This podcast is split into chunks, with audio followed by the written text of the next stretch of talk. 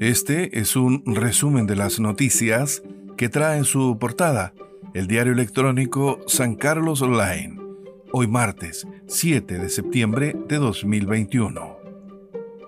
En el plano nacional, cuarto retiro, para el jueves se pone en tabla discusión y votación del proyecto.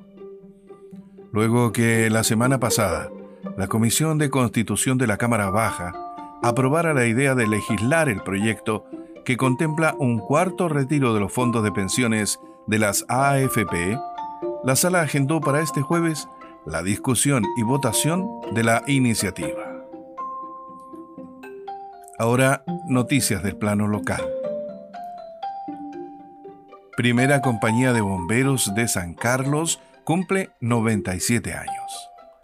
Este 6 de septiembre se celebró el 97 aniversario, en el cual bajo el marco de las tradiciones bomberiles se efectuó de modo virtual la sesión solemne de compañía, presidida por su director Sergio Sepúlveda Sepúlveda, en el cual se dio lectura al acta de fundación de la compañía por parte de la secretaria Daniela Riquelme Núñez.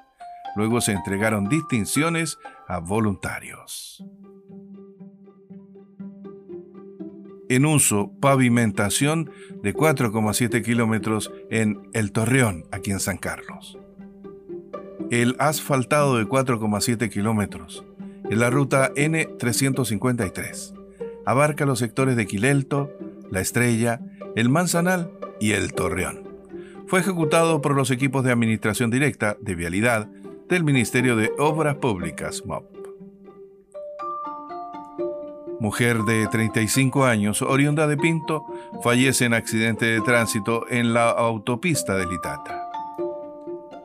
A la altura del kilómetro 44 de la autopista de Litata, producto en primera instancia de lo resbaladizo de la ruta a raíz de la lluvia, el conductor de un vehículo de color azul perdió el control del móvil, volcándose a un costado del camino. El conductor fue trasladado al hospital Higueras, mientras que la copiloto, una mujer de 35 años, del sector El Rosal de Pinto, perdió la vida en el lugar. Se han realizado 282.000 testeos de PCR en Ñuble.